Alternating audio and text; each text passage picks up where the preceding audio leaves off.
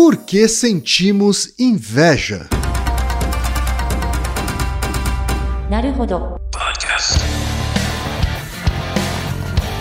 Bem-vindo ao Naruhodô, podcast para quem tem fome de aprender. Eu sou Ken Fujioka. Eu sou Altair de Souza. E hoje é dia de quê? Ciência e senso comum. Você quer apoiar a ciência?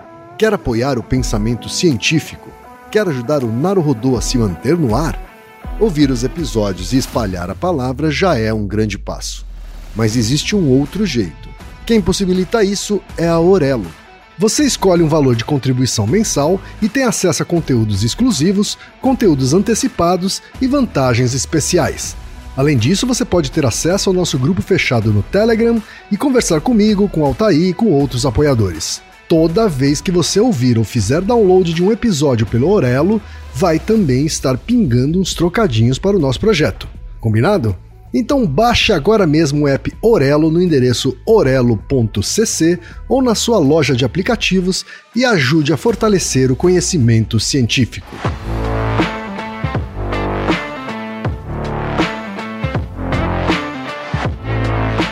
E chegamos ao momento Alura. Querido ouvinte, querido ouvinte. Você quer dar um verdadeiro mergulho no mundo da tecnologia? Migrar para uma nova carreira? Aprofundar-se nessa carreira? Então assine a Lura agora mesmo. Você vai estudar, praticar, discutir e se aprofundar em uma plataforma que respira tecnologia. Na Alura, você terá acesso completo ao conhecimento, onde e quando você quiser, com novos cursos todas as semanas. E ainda tem vantagem: ouvinte Naruhodô tem desconto especial. Mas para isso é preciso acessar a seguinte URL, anota aí, alura.com.br barra promoção barra Naruhodô. Nesse endereço, além do desconto especial, você vai conhecer histórias reais de transformação de pessoas que estudaram na Alura. Então, repetindo, acesse alura.com.br barra promoção barra Naruhodô.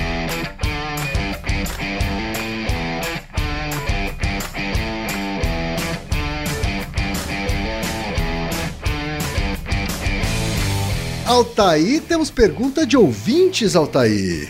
Esse é um, um episódio que vai interrelacionar vários outros episódios que já fizemos. A primeira pergunta foi de 2017, mas tivemos perguntas até de 2023, tá? Então, assim, quem mandou perguntas há muitos anos e nem se lembra mais, você não, não será esquecido pela gente. É verdade. É, é a prova de que as pessoas não devem perder a esperança, né, Altair? Isso. Aqueles que mandaram perguntas anos atrás, que são os nossos primeiros ouvintes, não devem sentir inveja de quem está mandou pergunta agora. Eventualmente a pergunta vai ser respondida. Olha o gancho aí, Altair. É. A pergunta mais recente, aliás, Altair, né, é de poucos dias atrás, hum. veio do Gabriel Silva, que é estudante e proletariado, afirma ele, que mora na cidade de Mauá, em São Paulo. Ele diz o seguinte: gostaria de entender o que é e como a inveja nos afeta. Digo, quando sentimos inveja de alguém ou algo, isso tem um impacto negativo no nosso corpo? Acredito que a ideia atual de inveja que temos é possivelmente construída por meio da religião judaico-cristã, mas posso estar errado. Afinal, temos pesquisas falando sobre esse sentimento? Sentir inveja é necessariamente sempre algo ruim? Obrigado por lerem meu e-mail, um forte abraço para ambos, gosto muito do trabalho de vocês. Tá aí, Gabriel Silva, o sortudo, porque mandou uma pergunta recentemente mas na verdade ele só corroborou com mais outros ouvintes, né? O outro ouvinte é o outro Gabriel, Gabriel Rodrigues, que é engenheiro civil de Goiânia, Goiás. Ele diz o seguinte: Acabei de ouvir o episódio 216 sobre ciúme, maratonando aleatoriamente o podcast cheiroso e cativante de vocês. Obrigado pelo cheiroso, Gabriel. Obrigado. Fiquei com uma dúvida. Se o ciúme vem da ideia de posse, de onde surge a inveja? Eu, particularmente, gosto de encarar a inveja que eu sinto como um motivacional para criar novos objetivos, mas normalmente é um sentimento visto como prejudicial. Inveja mata, ou as coisas estão dando errado porque fulano está com o olho gordo no que você tem. E aí ele manda um PS. Reginaldo, um grande abraço. Você também merece uma Coca Zero. Até mais que isso. Ai, Reginaldo, você é tão bom pra mim. É, muito mais que uma Coca Zero. Uma Isso, exatamente. fábrica inteira de Coca Zero. Isso. Ah, E uísques. É... é, se bem que o Reginaldo vai preferir mais um malte. Isso. Né?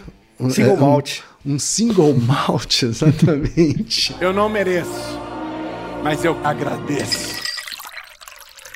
E temos também o e-mail do Tiago, que é pai de três filhos e professor de tecnologia em Instituto de Ensino Técnico e Tecnológico em Palmas, Tocantins. Um abraço para Tocantins. Abraço. Tempos atrás, ouvi um podcast que falava sobre felicidade. Nesse podcast foi falado sobre inveja e cobiça, o que eu achei extremamente interessante. Então, como podemos lidar e inibir esses dois sentimentos? Como evitá-los? E como esses sentimentos agem em nossa mente? Altair, né? dono desse cérebro e dessa disciplina em estudar que eu tanto invejo. Altair, o que é que a ciência tem a dizer sobre a inveja, Altair? Se você soubesse como isso é ambivalente, essa inveja acabaria na hora. eu tenho certeza que é, Altair. é, então, é. Ninguém sabe o quão zoado é isso, mas enfim. Né? É, é que as pessoas só veem de fora, né?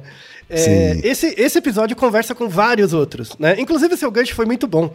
Tem um episódio mais antigo, que é o 254, que é sobre Síndrome do Impostor. Lembra quem? Que a gente Sim, gravou? Né? Tem bastante lembro. a ver um pouco né, com isso. Né? A síndrome do impostor é muito ligada à ideia da inveja. Né? Como o nosso ouvinte, um dos Gabriel, Gabriéis, comentou, tem Aham. o, o episódio sobre ciúme, que é o 216, né? Sim. E é- é- relacionado com inveja, mas é, é, é diferente, né? São, são sentimentos diferentes. E, e tem o episódio 164, que a gente já citou em vários outros episódios, é um hub, que é o se sobre emoções e expressões faciais. A inveja ela é conhecida como uma emoção social complexa.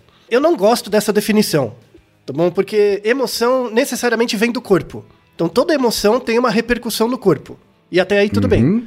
É, é, em vez de ficar falando emoção social complexa, como a inveja depende também da linguagem, né, para se substanciar, assim, ou pelo menos de uma, alguma simbolização, é melhor chamar de sentimento, tá? Certo. Assim como o ciúme. O ciúme é um sentimento, a inveja é um sentimento, tá? É, é um, é um nível mais complexo de elaboração. O que não quer dizer que a gente não veja isso em crianças e mesmo outros organismos.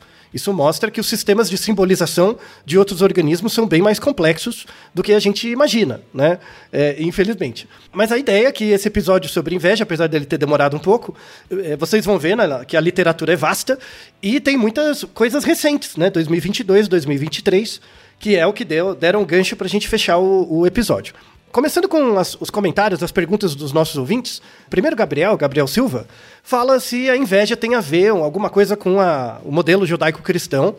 Tem a ver, claro, mas não pela religião cristã em si, mas pelos antecedentes dela, tá? Já, já se sabe, assim, vou sumarizar muito, porque isso é um tema para outro dia, né? Que muito da inspiração da Bíblia vem de textos gregos a concepção de inveja moderna, assim, moderna, assim, é, que a gente usa hoje, vem muito do ideário grego. Você está dizendo, Altair, que a Bíblia é, uma, é um plágio de filósofos gregos? É isso, Altair? Não, não um plágio. É, é, é, é como se fosse o, o, o modelo literário, sabe? O, mode- o modelo literário, sabe? Tipo, ah, se você escreve um conto e eu escrevo um conto, eu não tô plagiando você, né? Eu tô usando só o mesmo ah, jeito. tá. É só o gênero, é isso? É que só o parecido? gênero, isso. A estrutura e tal, né? Ah, bom, ah, bom. Pensei que a gente já ia comprar briga aqui com outras comunidades não, hoje, não, não. O que não torna o texto mais ou menos verossímil só pelo método de expressão dele. A questão não é essa, tá? Mas, mas a ideia sobre a inveja é um fenômeno complexo, é um sentimento complexo. E, e aí tem a ver com o e-mail do nosso último ouvinte, que é o Thiago, né? Que ele é o, o ouvinte paciente, né? De 2017. Que ele fala, né? Como podemos lidar e inibir esses dois sentimentos? Na verdade, quando, se você inibe, é pior. A ideia é não inibir, tá? Todos, todos os sentimentos são ambivalentes.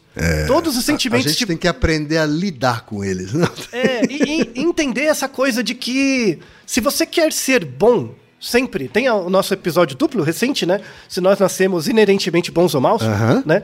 Mas se você, se você busca muito ser bom, necessariamente você está escondendo alguma coisa. Você está deixando passar alguma sombra.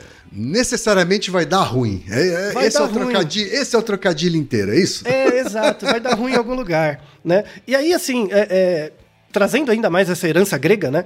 Tem um, um texto fantástico, assim, que eu, eu peguei alguns, alguns excertos, que é um, um texto do Plutarco, né, grego, que é Como tirar proveito dos seus inimigos, né? Esse é o título do texto. Aí eu fiz uma seleção, um compilado, que o texto é longo, né? E eu gostaria de contar com, com é, o Reginaldo e o Kim Fujioka para apresentar esse texto e vamos discutir algumas coisas dele ao longo deste episódio. Então, por favor, Kim. Tá certo, então vamos ler o texto do Plutarco Como tirar proveito dos seus inimigos. Trilha sonora, Reginaldo.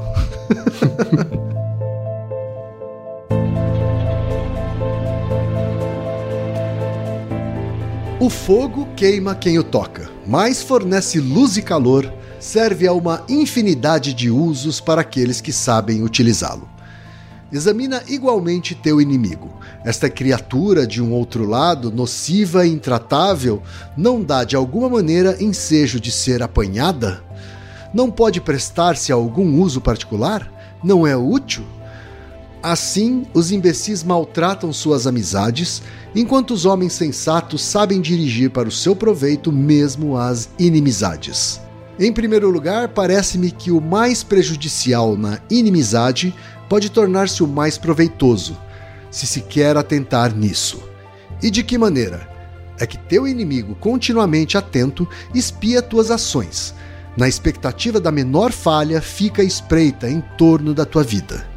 Com efeito, acontece frequentemente que nossos amigos adoecem e agonizam, sem que saibamos, enquanto lhes damos prova de desinteresse e negligência. Tratando-se de nossos inimigos, ao contrário, vamos quase em busca de seus sonhos. Doenças, dívidas ou brigas conjugais escapam mais facilmente à memória de seus servidores imediatos que a de seu adversário mas é sobretudo aos erros que este se prende e vai ao seu encalço, e da mesma maneira que os abutres são atraídos pelo odor das carcaças pútridas, mas não sente o odor dos corpos sãos e vigorosos, assim também as partes de nossa vida que são doentias, fracas, afetadas, atraem nosso inimigo. De fato, que nos demonstram aversão investem contra elas a passos largos, tomam-nas de assalto e despedaçam-nas. É isso então uma coisa efetivamente útil? Sim, sem nenhuma dúvida. Isso obriga a viver com cautela, a prestar atenção em si, a nada fazer nem nada dizer estouvada e refletidamente, mas a manter continuamente sua vida resguardada de uma eventual crítica, como se se tratasse de observar um regime draconiano. De fato, essa maneira reservada, que reprime as paixões da alma e refreia os desvios do raciocínio, inspira o cuidado e a vontade de viver de maneira virtuosa e irrepreensível. Por isso, Antístenes dizia com razão que, para os que se preservam, há necessidades de amigos sinceros e inimigos ardentes. Uns nos afastam do mal por suas advertências, outros por sua censura. Mas visto que hoje a amizade só eleva fracamente a voz quando se trata de falar com franqueza e que, verbosa na lisonja, é silenciosa nos conselhos, é da boca de nossos inimigos que nos é preciso ouvir a verdade. Tal é muitas vezes o efeito de uma maledicência ditada pela cólera ou pela inimizade. Ela cura nossa alma de uma doença insuspeita que tínhamos negligenciado. Mas as pessoas, em sua maior parte, quando são censuradas, não procuram saber se essas reprimendas têm fundamento, mas usam recriminações e acusam seu agressor de um vício diferente. Mas o que há de mais belo e de mais útil é que, tomando o hábito de louvar nossos inimigos, de nos defender de todo rancor e de toda tortura à vista de seu sucesso, nos afastamos mais dessa inveja que excita em nós com muita frequência a felicidade de nossos amigos e o sucesso de nossos familiares. Ora, que outro exercício é mais útil para a alma e melhor a dispõe que aquele que extingue em nós todo o instinto de rivalidade e inveja. Mas há um testemunho ainda maior e o mais belo de todos. É que quando nos habituamos a ser justos, mesmo para com nossos inimigos, ficamos certos de que jamais seremos acusados de injustiça e de má fé com nossos íntimos e amigos. Muito bom, hein, Ken? Bonito o texto, né, Altair? Não é Bonito, legal? Boa, bonita a sua edição também aqui. Não deu nem pra perceber que você pulou, que a gente pulou alguns parágrafos. Não, palavras não, centenas, centenas de páginas. então. Isso. Mas é só pra dar um, gostinho do texto mesmo, vale muito a pena Sim. ler o texto na íntegra, né? É. E- O texto ele é gostoso enquanto eu leio, Altair. Sabe? É isso, você vai Hã? pensando, né? Exato, e ele, É, tem, então. ele tem uma narrativa relativamente fácil de compreender, né, Altair? Sim. Sem muitas enrolações, sem muito rococó. Isso. Hã? Não, e- ele é a versão dos gregos do TikTok. Sabe? Sabe? Aquela, porca- aquela porcaria motivacional de TikTok, sabe? É isso aí, tá certo. Filosofia É. grego para TikTokers. Isso, isso. Com certeza vai, alguém vai pegar uma parte desse texto, copiar aqui, vai fazer um TikTok lá de 30 segundos, botar uma música triste, né? Hello Darkness, my old friend, alguma coisa assim, e pronto. Ah, Sabe? Ai. tá certo. Mas, mas- mas de verdade, assim, é importante ir na fonte, assim, né? Esse é um dos textos mais antigos que fala do tema, né? Mais famoso, assim, mais antigo. Porque ele toca nos pontos principais, assim, de fato. Esse povo que trabalha com motivação, essas coisas, fala muito disso, né? Que a gente presta mais atenção nos inimigos do que nos amigos. né? Os amigos você negligencia e você nem sabe o que está acontecendo com eles, mas seus inimigos você fica prestando atenção neles o tempo todo. É, né? na verdade, é assim, é porque você tá gastando tempo com inimigos é que você não tá tendo tempo para gastar com quem importa, não é isso? Isso, é, é- é uma ideia parecida com essa. E, e a questão é, as pessoas fazem isso. Tudo bem, as- assim, se você ouve, né, você cai em si, né, fala, poxa, é verdade, eu precisava mudar isso. Não é natural, não é trivial mudar, né? E, e tem um, um sentido nisso, tem uma importância nisso. É interessante, assim, porque a maior parte das pessoas, se não todas, tem vergonha de ter inveja. Sabe? E é por isso que você não olha pra ela, porque você tem vergonha. A inveja é muito mal, mais mal vista do que o ciúme, por exemplo. Verdade. A pessoa, a pessoa assume que tem ciúme. Tudo bem. Sim, sim. Você assume. Você não acha legal, enfim, mas você assume. Tá, né? Passa. Mas inveja não. Inveja é um negócio ruim de assumir. E tem a questão, porque assim, dando uma definição assim, formal, né? Inveja. é, inveja seria uma resposta aversiva de alguém a uma desvantagem ou inferioridade percebida de outro em respeito a um domínio de alta importância. Então, por exemplo, qual é a diferença do ciúme, né? O ciúme é quando você quer proteger algo de bom que o outro tem. Então, eu tenho ciúme de você porque você tem algo de bom que eu quero proteger. Eu quero ter a posse disso. Sim. Então, isso é o ciúme, tá? Não, não assim, não, não é legal, mas isso é algo tudo bem. Tipo, ah, eu gosto tanto dessa pessoa, eu fico com ciúme dela falar com outra. Sabe? Tipo, quando você tá lá falando com seu amigo, ou é, é aceitável. Tudo bem, né? A inveja é mais difícil. Por quê? Porque é uma, é uma resposta negativa de você perceber alguma desvantagem que você tem em relação ao outro. É o contrário do ciúme. No ciúme é você tem algo de bom e eu Sim. quero manter isso pra mim. Na inveja não. Na inveja não. Eu tenho algo, me falta algo que você tem. Sim. É o contrário, eu me sinto menor. Então, assim, no caso do ciúme, eu quero ter algo de você, mas isso não me diminui. É só uma posse. A inveja não. Você é melhor do que eu.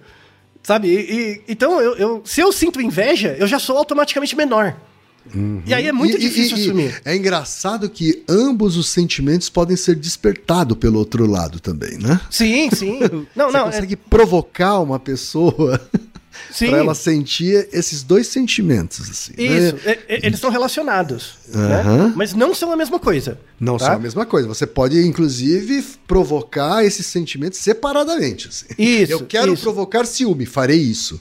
Eu quero provocar inveja, farei essa outra coisa. Exato. A inveja é uma falta. O ciúme é um complemento. Uhum. Então, não, não afeta tanto. O ciúme não afeta tanto a sua autoimagem, a sua autopercepção. A inveja sim. Verdade. É algo que te Verdade. falta, né? É, e é por isso que tem esse nome, né? Uma emoção social complexa. Eu acho melhor chamar de sentimento mesmo, né? É um sentimento complexo, né? Então, a primeira coisa é separar ciúme de inveja. A gente tem o episódio 216, que a gente falou do ciúme propriamente e tal, né? Então, inclusive, em em português não aparece isso, né? Mas, principalmente por causa do Shakespeare, né? No episódio 216, a gente falou que o ciúme é muito ligado à, à cor verde, né? Por causa lá do, do, do conto do Shakespeare, né? Sobre o, o- sobre ciúme, né? Ele tem uma descrição que ele fala dos olhos verdes de ciúme. Né, a pessoa com olhos verdes de ciúme. Então, acabou, em inglês, acabou ficando. A cor do ciúme é verde. A cor da inveja é amarelo. Hum, E que, é uma, e que é interessante, porque é uma cor ambígua. Sim, Porque o amarelo pode ser uma cor fraca ou quente. Exatamente. Então, então ela é bem ambígua. É, é muito interessante, assim. Isso é muito, muito rico, né? Agora, uma outra coisa interessante, né, Altair, e que talvez explique por que, que na sociedade ocidental e americana, por que é que a- o ciúme é mais aceito socialmente do que a inveja, é que a inveja é um dos sete pecados capitais, segundo a Bíblia, não é isso, Altair? Tem isso também. Então, a ideia dos sete pecados vem muito de inspiração grega. Na verdade, é mais antigo. A Grécia tem muitas figuras mitológicas que são poço da inveja. Sim, sabe? Então, sim. Hera, por exemplo, a deusa Hera é um poço de inveja. É. Né? E como a Bíblia ela, ela associa inveja com cobiça, né? Então tem tudo a ver com a ideia de falta mesmo, né? Isso, exato. Isso é um demérito da religião cristã. Na verdade, ela não dá o caráter dialético da inveja. A inveja pode ser, ser muito produtiva. Né? Certo. Em, alguma, em algumas línguas, por exemplo, no holandês, você tem duas palavras para inveja. Você tem a inveja positiva e a inveja negativa. Ah, é? Em português, a gente não tem. É, é inveja, né? Sim. Aí tem- mostra que a gente é um povo racista por uma desgraça. A gente tem um nome Até horrível. Até nisso. A gente tem um nome para inveja boa, que a gente chama de inveja branca. Você ouviu? Dá até uma vergonha alheia. Que- Exatamente. Que, desgraça. Né? Eu tô sentindo uma invejinha branca. Porra, dá vontade de dar um tapa na cara. né? Ah, os brancos. Droga. Poxa, e fala assim, nem pisca, né? Nem percebe, mas Verdade. enfim. Bom, é. Verdade. Mas, mas seria um... Mas sabe outra coisa que me chamou a atenção no texto, Altair? Antes da gente entrar na pauta Claro, em claro. si, né? Não, já estamos nela. né, já quase no final, ele diz assim: Mas visto que hoje a amizade só eleva fracamente a voz quando se trata de falar com franqueza, e que verbosa na lisonja é silenciosa nos conselhos, é da boca de nossos inimigos que nos é preciso ouvir a verdade. Eu me chamou a atenção que ele que ele assume, né, que os amigos eles são ah, menos francos, né, e menos sinceros a respeito de dos defeitos de um amigo, talvez para não chatear, tal, não sei o quê, né? E ele, ele fala como se fosse uma coisa da época dele, né, que antes não era assim. E olha, Plutarco, eu, eu acho que desde que o homem é homem, desde que o ser humano é ser humano, desde que a mulher é mulher, né? E, e- e etc., a inveja existe, Otávio. Sim, sim. Não, não, eu, eu falo, se Plutarco tivesse vivo hoje e fizesse um TikTok, estaria bombando. é- é Estaria bombando, é verdade, Com, com shorts, bombando. com curto. Com, ah, vixe Maria. Me- Metade, metade desses coach aí usa essas coisas antigas, gregas aí, só que com outra roupagem. É tá? verdade. Então, é- é, não, não é nem uma questão de evidência, isso, isso é um discurso presente na sociedade ocidental, assim. E não só, tá? Uhum. Sim. Não só. Por incrível que pareça, as sociedades ocidentais ligam muito melhor, lidam muito melhor com a inveja do que as orientais. né? Certo. E isso tem a ver com caráter individualista e coletivista também. Aham. Sociedades coletivistas têm muito mais problema em lidar com a inveja. né? Certo. Porque eu não posso ter inveja de você. Porque a gente, é, é, a gente tanto eu como você, a gente trabalha pro coletivo, pro grupo, pra nação. Então a Sim. gente é igual, sabe? Eu não, eu não posso sentir inveja, eu tenho que negar isso. Sim. Né? A negação disso. Então, você ser muito invejoso numa sociedade eminentemente coletivista, de verdade, você ser invejoso é você colocar os, você na frente do grupo. Então, isso gera uma, é uma repressão mesmo, uma repressão de alguns sentimentos muito complicada, assim, né? Que resvala em questões sociais interessantíssimas, né? Que, que a gente tem evidências históricas, inclusive, disso. Mas eu quero trazer um ponto aqui também da, da, da questão da inveja, né? Primeiro dessa questão histórica, religiosa, um pouco antropológica e tal. Tem uma contribuição muito interessante da psicanálise para entender a inveja. A gente tem o Naruhodo, né? Se, se psicanálise é pseudociência. É, Sim.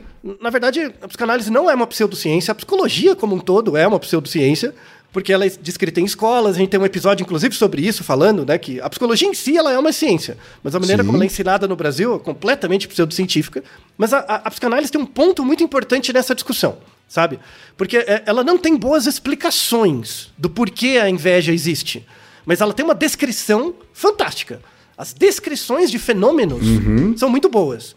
Então, Certo. por exemplo, você pode pensar a ideia da, da inveja como uma intensificação do ódio.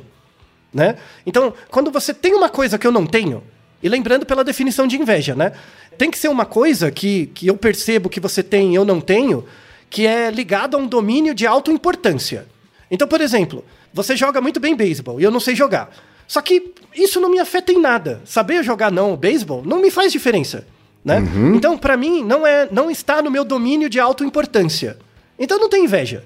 Sim. Agora, se, se é alguma coisa que está no meu domínio de, auto de autoimportância, tipo, eu me acho importante porque eu tenho isso, e você tem isso dez vezes mais que eu, aí dá inveja. Então tem que ser, eh, tem que ser uma coisa que eu uso pra me definir que você tem, a mais, sabe? É, não pode não ser qualquer coisa. nada a ver comigo, aí. É, ou, ou é irrelevante. Tipo, ah, Aham. você sabe fazer muito bem uma coisa que eu não me importo. Aí tudo bem. Aí é uma característica sua. Não, não faz diferença. Tá? Mas não tem inveja generalizada, assim? Tipo, eu sinto inveja de alguém que é o melhor do mundo naquilo que ele faz, embora aquilo sequer faça parte do meu repertório de coisas que eu quero fazer. Então, aí, aí tem a ver com uma visão do ego da pessoa, uma visão do self dela, né? Então, Tá. é- essa descrição, né, de que a inveja é uma intensificação do ódio, porque, por exemplo, você tem uma coisa que eu não tenho, e aí eu, eu sinto inveja. Só que assim, eu sinto a inveja, depois eu tô percebendo o que eu tô sentindo. Aí eu transformo em, em sentimento, tá? Certo. Então, assim, eu, você tem uma coisa que eu não tenho, eu sinto uma coisa, aí eu vou, vou, vou representar isso em linguagem. Aham. Quando eu represento, eu me sinto mal Certo. né? Eu, eu percebo, eu, eu me dou, é muito rápido isso, mas eu me dou conta que eu tenho inveja. Aí eu quero E negar isso. você, e quando você sente inveja de mim, né? Assim, você tá sentindo inveja da pessoa ou da coisa daquela pessoa? É as duas coisas juntas. Tá. É, o misturado. sujeito. É o sujeito. Não, é, é- é você. Tá. É- é- Mas se o sujeito também tá inserido nesse sentimento, isso que é, talvez explique o ódio? A relação que tem isso com não, ódio? Não, Hum. não, o mecanismo é assim. Você tem uma coisa que eu não tenho. Aí eu Certo. reparo isso. Quando eu reparo Aham. isso, eu sinto alguma coisa. Aham. Aí eu sinto uma sensação negativa. Certo. E eu tenho que simbolizar isso de alguma forma. Por isso que é um sentimento. Tá. Quando eu simbolizo, eu entro em contato com o fato de que é algo ruim pra mim, né? Hum, certo. Só que eu quero evitar isso. E aí o que que eu faço? Ao invés de eu entrar em contato com esse sentimento ruim e perceber que é meu, Aham. eu projeto isso tendo ódio de você, né? Certo. Ou, ou seja, o ódio ao beneficiário, né, substitui o, o ódio do invejoso contra ele mesmo. Uhum. Então eu tenho ódio contra você pra não ter contra mim mesmo. Certo. Porque assim, o fato de você ter uma coisa não tem a ver com o fato de eu não ter. Você não tem uma coisa porque eu não tenho. Não é isso. Aham, sim, sabe? sim, eu percebo que você tem um negócio que eu não tenho. E aí, pra eu não sentir ódio de mim mesmo, eu sinto de você. Entendeu? Esse que é o Embora mecanismo. algumas coisas só podem ficar com uma pessoa. Então a, a pessoa que tem.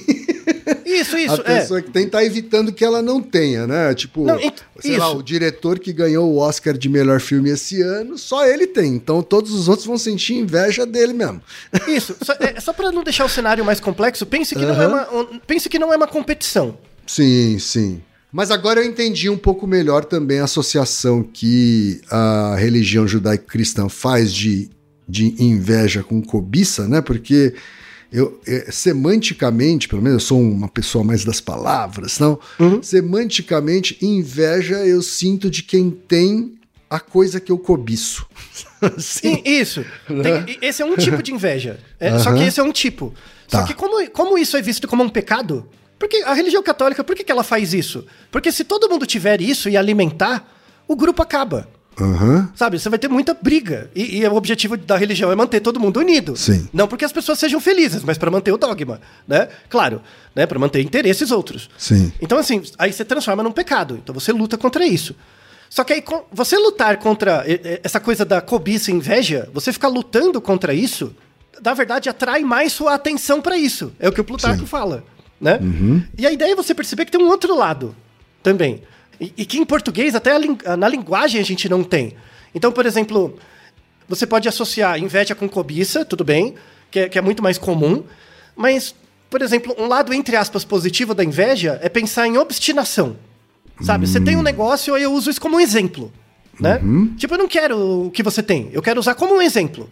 E aí eu me motivo. Então, o- o- esse é o aspecto ligado à causa final. Todo mundo sente inveja em maior ou menor grau, né? A questão é como é que você lida com isso. Então, a, a, a psicanálise, sobretudo a psicanálise kleiniana, né, Melanie Klein, ela tem um livro ótimo, é que ela usa as palavras de um jeito muito duro, assim, mas, mas a descrição que ela faz do fenômeno, do desenvolvimento infantil, é fantástica. Tem, um- tem um livro, todo mundo que é psicólogo devia dar uma chance de ler esse livro, que chama Inveja e Gratidão tá? Inveja e gratidão. Essa, é- é- essa dicotomia. As pessoas pensam em inveja e cobiça, mas tem uma ligação muito forte entre inveja e gratidão. Quando você pensa do lado positivo. Sim. Então, por exemplo, você tem algo que eu não tenho, né? E aí eu quero isso. Eu quero. Só que ao mesmo tempo eu gosto de você. Então pensa que você é meu amigo. Certo. A gente tem uma relação fraterna. Aham. Mas ao mesmo tempo você tem algo que, que eu quero. Né? Então, essa ambiguidade, dependendo de como eu lido com ela, no começo eu vou ser agressivo. No começo tem uma agressividade, né? Tem essa. essa nos termos, né? Tem essa é, destrutividade inicial Sim, da, sim. da inveja. Né? Por quê? Porque eu percebo que você tem algo que eu não tenho, e aí eu não quero lidar com ódio a mim mesmo, eu projeto em você. Então tem essa primeira parte agressiva. Mas se o outro sabe lidar com isso, sobretudo porque a gente é amigo, por exemplo, né? ou tem uma boa relação, eu consigo ressignificar isso e trazer o ódio pra mim. Né? E quando eu trago o ódio pra mim, isso pode ser uma motivação pra eu tentar fazer uma versão melhor de mim mesmo. E aí no final eu sou grato pelo processo Certo. que você me possibilitou. Entende? Entendi. Tem, tem essa redenção também, né? Sim. Voltando na Bíblia, tem lá no Gênesis, lá Caim matou Abel. Caim matou Abel por inveja. É um claro caso de inveja, assim, né? Entre irmãos. Que poderia ser ressignificado. Talvez a relação fraterna poderia ter sido mais forte para você canalizar esse ódio inicial num movimento reparador e aí no final ter gratidão pelo, pelo processo. E, e é uma coisa importante, assim, de quem é invejoso. Quem é invejoso e, e- sabe lidar com a sua própria inveja, na verdade faz um trabalho muito mais interessante do que a- o alvo da inveja. Porque você que tem uma coisa, a coisa já é sua. Às vezes você nem se esforçou para ter aquilo, né? Mas eu, como percebo a, a inveja, se eu ficar só na fase do ódio, não adianta nada. Aí é ruim mesmo, é o lado ruim, é o lado que eu quero evitar, né? E aí, porque por isso que a gente tem tanta tensão social, né? O marketing alimenta isso para um cacete, né? Pensa, a figura do influencer, né? A, influ- a figura do influencer é uma puta ambivalência, né? No- no- na inveja das pessoas. Sobretudo quando você, quando você cria um influencer e não deixa isso claro, você sabe que ninguém vai conseguir chegar naquela posição. Aquele influencer chegou lá por uma eventualidade, às vezes nem é por causa dele mesmo, mas só pode ter um, né? Senão você não cria um espaço de consumo. Muitas coisas ligadas ao Sim. consumo é motivado por inveja. Inveja como cobiça. É. Você provoca escassez, né? Uma escassez programada, uma dificuldade de acesso. Exatamente. E aí, pronto, você desperta inveja Isso. em milhões de pessoas, né? Ao mesmo tempo, e uma tensão social latente, né? Sem perceber, né? Sim, Assim, é- sim. é- claro que as pessoas percebem, mas é, o que importa é que o dinheiro vem antes, tá? Da tensão social. Exatamente. Então, é. então, Perce- então o- firmeza. o perceber não faz diferença nesse É. caso, né? Ela não Ah, consegue você- reverter Exato. isso, né? Logo você, Você não sabe importa. que assim, é, é óbvio que, né, quando eu era mais jovem, eu sabia lidar muito mal com esse sentimento, né? Com o sentimento da inveja, né?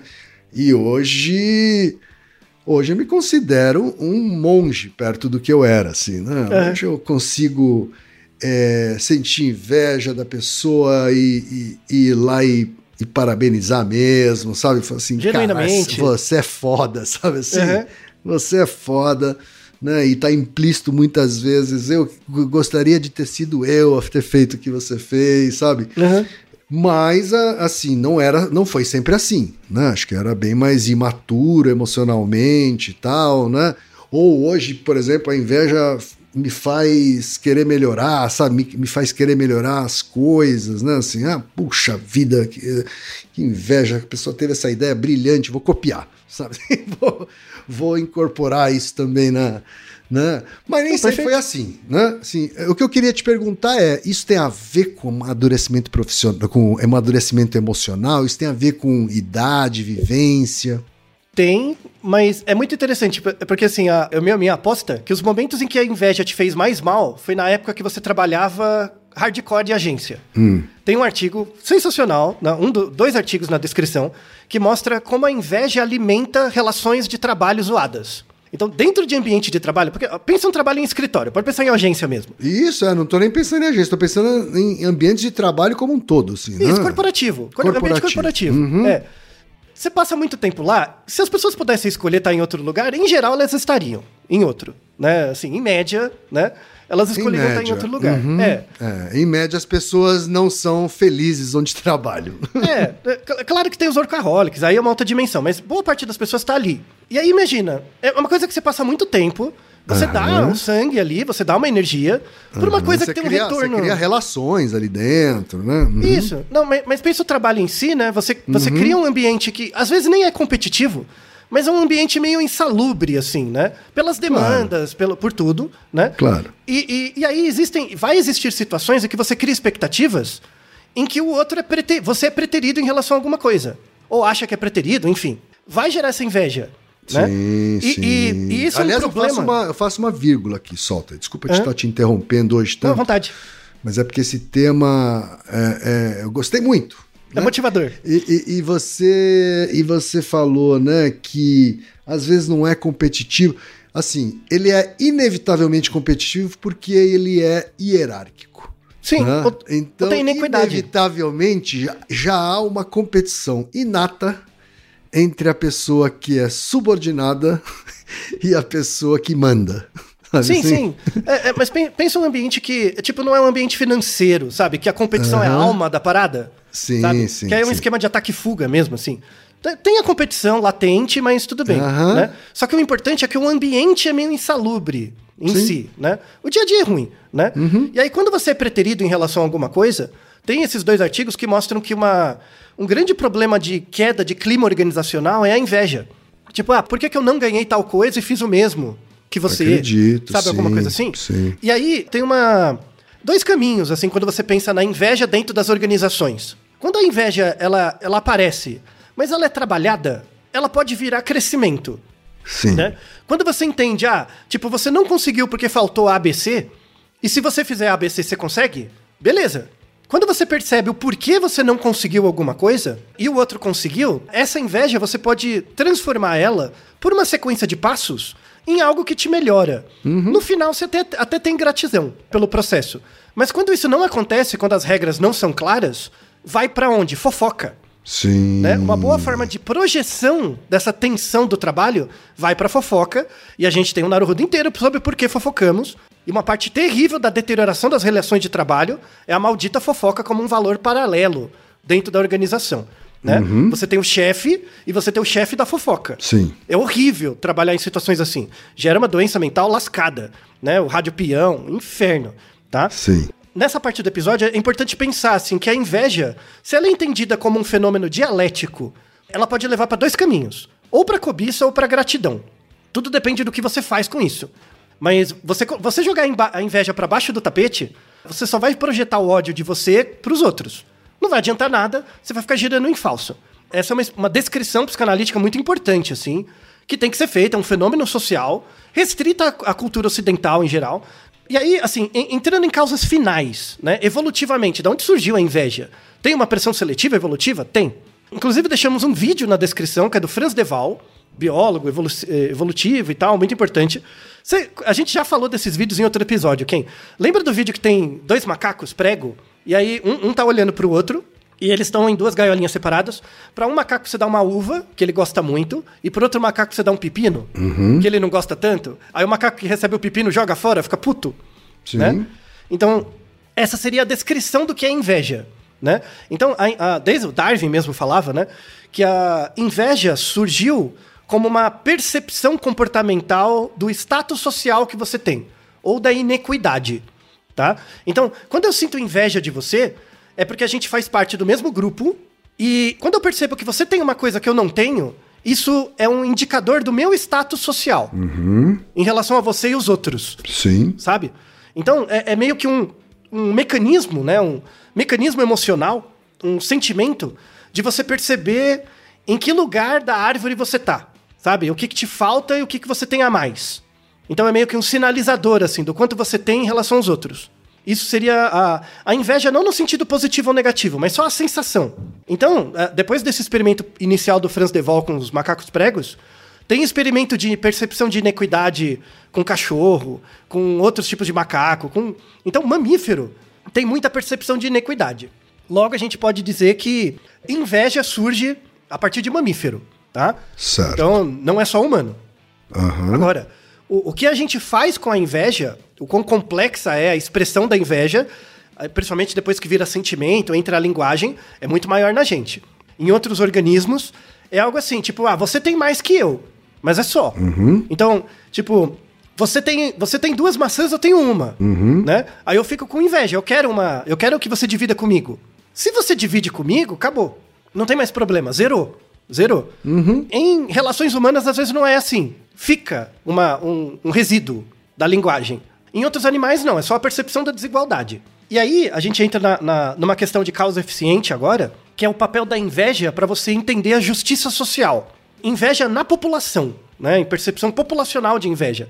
Porque se você entender que a inveja é um, um sentimento muito importante para perceber desigualdade, né? Ou inequidade, uma forma de, de entender justiça social é entender o papel da inveja nas, nas culturas.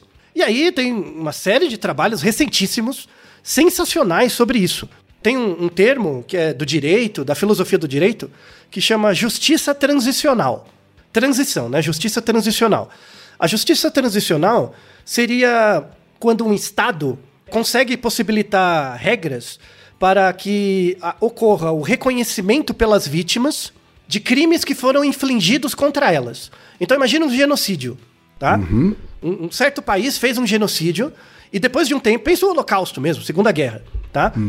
Pós Segunda Guerra, a Alemanha passou por um movimento de justiça transicional, né? Muito forte. Esse movimento foi o Estado se assumir a culpa, sabe? Ele assume a culpa. Não, a gente fez muito mal mesmo e a gente tem que fazer algo para reparar. Claro que tem críticas à maneira como a Alemanha fez e tal, mas ela fez muito melhor que outros países, como o Japão, por exemplo. O Japão re- exatamente nega todo- todos os massacres que eles fizeram, tá? É a Certo. negação da inveja. A Alemanha teve um movimento de justiça transicional um pouco melhor, de reconhecimento. Por quê? Porque é, isso, na verdade, fortalece o Estado. Né? Um Estado que reconhece os seus erros né, e a- a- a os seus excessos é, aumenta a confiança dos cidadãos nas instituições do Estado, reforça o respeito pelos direitos humanos e, e pelo rule of law, né? Pelo, pela constituição do Estado e da igualdade. Tá? E tem uma série de trabalhos que mostram isso. Então, o- o- uma, uma das características de estados totalitários é, é bem interessante, é ter esse mecanismo de projetar, assim... Imagina que eu não sou uma pessoa, eu sou um estado, eu sou um país, e você é outro país. E você tem uma coisa que eu não tenho. Pode ser recurso mineral, pode ser riqueza, pode ser um status de alguma coisa, né? Sim. Você, como Estado, tem alguma coisa que eu não tenho. Mas eu não quero assumir que eu tenho inveja de você. Aí o que, que eu faço? Como forma de valorizar o meu povo, eu começo a dizer que você é ruim. Você não tem coisas, você é mal. Então eu começo a projetar o ódio que eu sinto contra mim mesmo em você. Então, Certo. e- e- esse, esse fenômeno né, de projeção acontece também no nível global, no nível de, de societal. E, a, e a- você instaurar processos de justiça transicional dos estados é uma forma de impedir isso. É você transformar a inveja em gratidão e não em cobiça. Né? Então, por exemplo, eu sou um estado que tem poucos recursos minerais. Eu tenho muito pouco. Eu vivo isolado numa ilha. E aí eu tenho esse sentimento que me falta muita coisa. O que, o que, que eu faço? Eu começo a criar um estado muito homogêneo para me garantir frente às dificuldades do ambiente e fico invejando o que você tem ali. Né? Eu preciso dessas coisas, eu preciso expandir. E aí, como, é, como que eu faço para ter acesso a isso que você tem? Eu começo primeiro a manifestar um ódio contra você. Você é um povo ruim. Você, você é um povo que não merece o que você tem. Até chegar um, um momento que eu insuflo tanto que eu invado você. Né? E eu não, não- eu não invado de qualquer jeito. Eu invado descendo o cacete.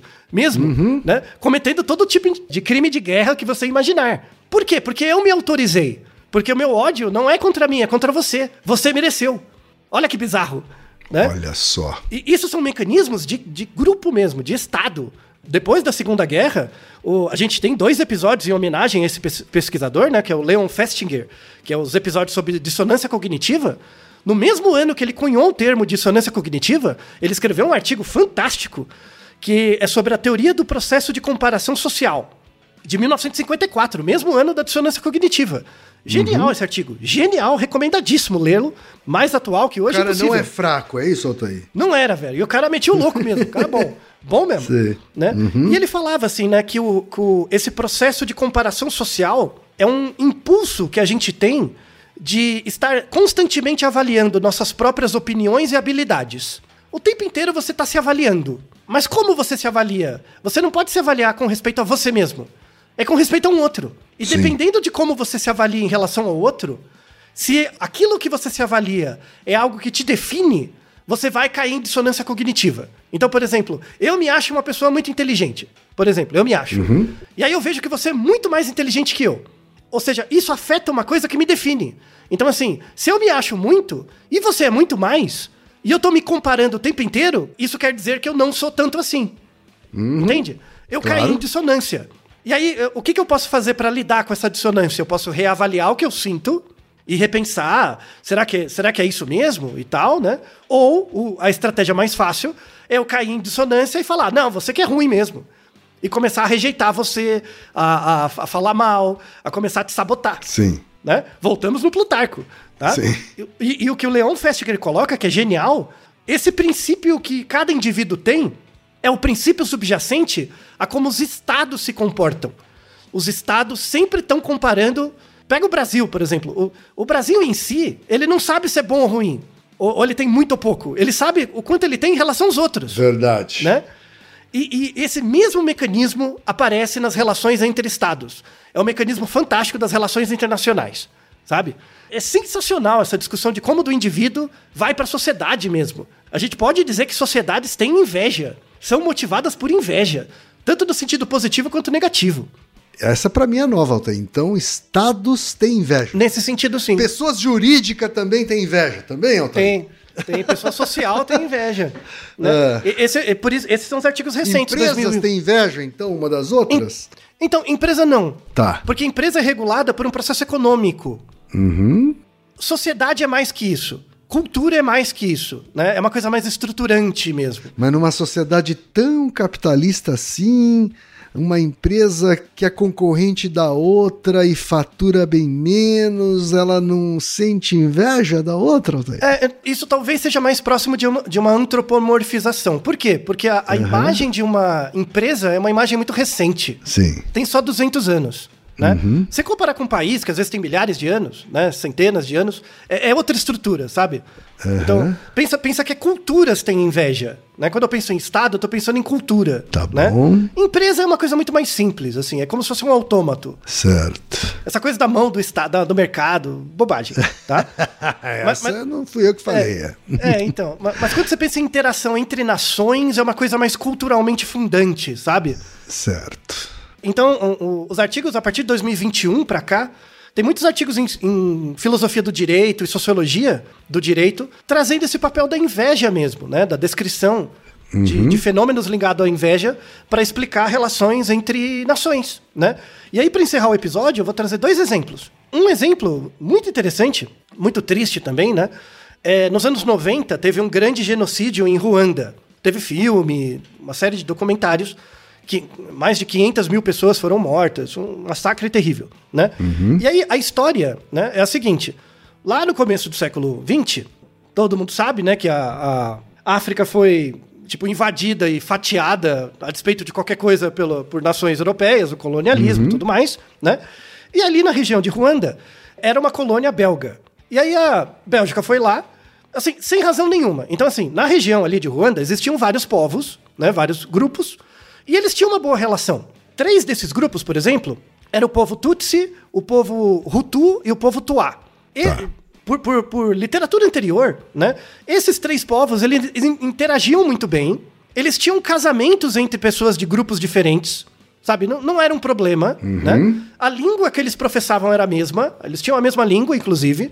Então, eles, é, é, as diferenças eram mínimas entre eles. Inclusive, não tinha nem diferença física, sabe? Eles nem conseguiam se reconhecer direito. Todas eram muito integrados. Beleza, né? Tá. Chegou lá os europeus para estragar o- o- a festa dos outros, né? E aí, por uma razão que não se entende direito, né? Talvez um- um- uma razão besta, quando, quando os belgas chegaram lá, por acaso, eles pegaram o povo Tutsi, provavelmente por alguma relação comercial, alguma coisa assim, eles pegaram representantes do povo Tutsi e elevaram, a, deram cargos de maior importância para essas pessoas. Tá? Nos anos 30 do século passado, os belgas foram lá e falaram: Ó, vocês aqui vão organizar cidades. E por acaso, a maioria dessas pessoas era do povo Tutsi.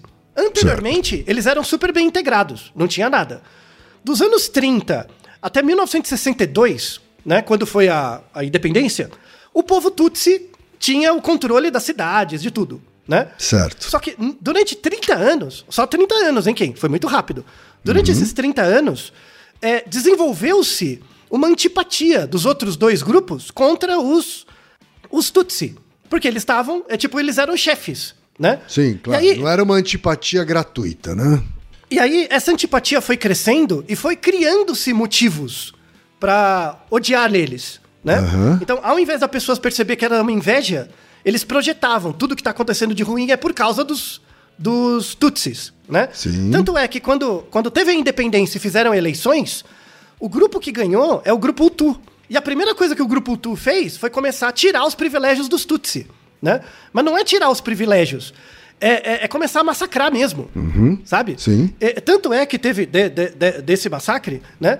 Teve muitas pessoas que eram do povo Tutsi foram mortas e, e e pessoas que eram do povo Hutu e Tuá foram mortas por engano, porque eles não eram nem capazes de discriminar, sabe? Então é, veja como gera esse, esse tipo de força destrutiva, sabe? Sim, Sem nenhuma claro. razão que não seja histórica por dominação. É terrível, sabe? Sim. Esse, esse, isso é chamado de mitologia colonial.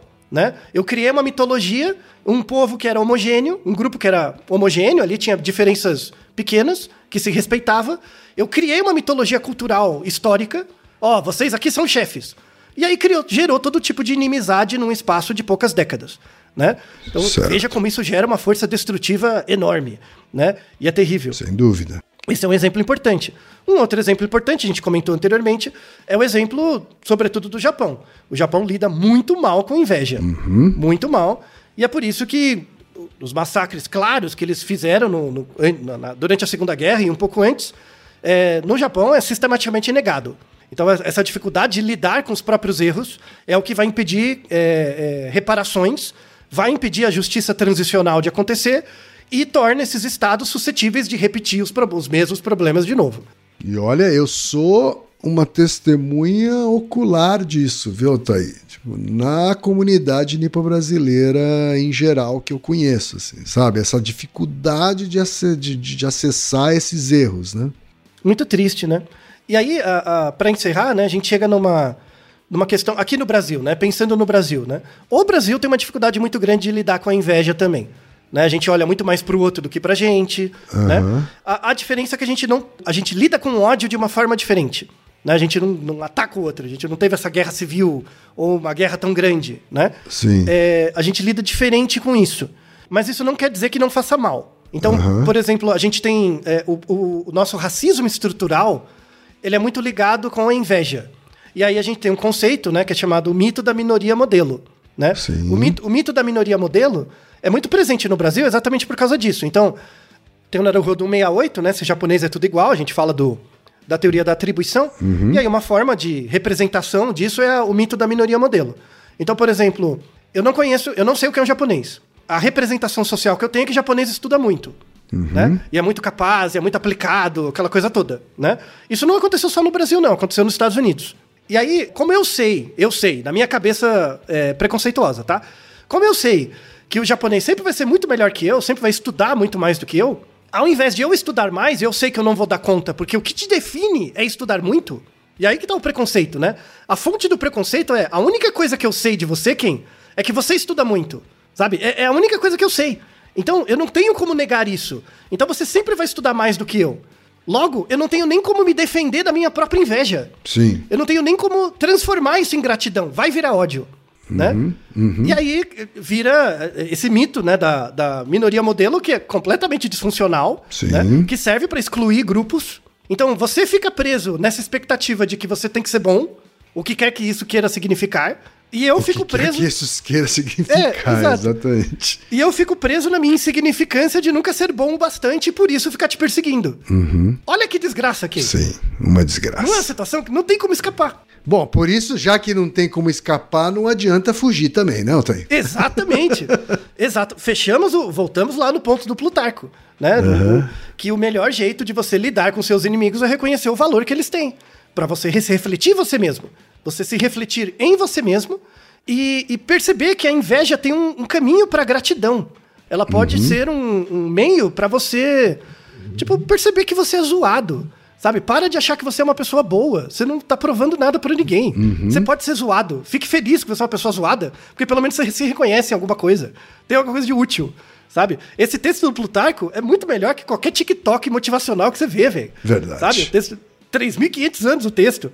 É muito legal, tá? Então, para fechar o episódio, né, ficamos com essa recomendação ambígua, né, de, de entender a ambiguidade da inveja como um, um sentimento importante, construtivo. A, a- inveja constrói. Contrariamente ao e-mail, né? Que fala que inveja destrói, inveja é ruim. Não. Se a inveja só for pro lado da cobiça, sim. Mas a inveja pode ser extremamente mobilizadora. E informar para onde você tem que se direcionar, o que, que você tem que se desenvolver, o que, que você tem que aprender. E também agradecer os outros. Fala, poxa, Ken, se eu não conhecesse você, eu não saberia que eu era tão ruim numa coisa. Claro. E graças a você e o contato que a gente tem por tanto tempo, tipo, eu aprendi muitas coisas, me tornei uma pessoa diferente, sou grato por isso. Sim. Tem o nosso Naruhodo sobre gratidão. Lembre-se disso. Então, assim, se a, se a inveja for uma coisa que tá te paralisando, provavelmente é uma coisa do ambiente, principalmente relações de trabalho. Aí O trabalho é algo ruim, sabe? Se for possível repensar sobre isso. Mas se for em relação a você, não deixa a inveja te paralisar. E às vezes é, é, você pode usar assim: ah, você tem uma coisa que é tão melhor que eu, e eu queria ter essa coisa, mas será que se você tivesse essa coisa, você seria tão melhor assim? Você pode ter essa autorreflexão também. Provavelmente não, né? Provavelmente não, né? Então o seu caminho está sempre em construção. sabe? Sim. Então reflita sobre isso, é, é o que eu desejo para todos vocês. Então tá, Altair. E Naru rodou, ilustríssimo ouvinte. E você já sabe, aqui no Naru Rodô, quem faz a pauta é você. Você tem alguma pergunta pra gente ou quer comentar algum episódio? Escreva pra nós. podcast@naruhodô.com.br. Repetindo, podcast@naruhodô.com.br. e lembre-se, mande nome completo, idade, profissão e a cidade de onde você está falando. É isso aí. なるほど。 Esse podcast é, é apresentado por b9.com.br.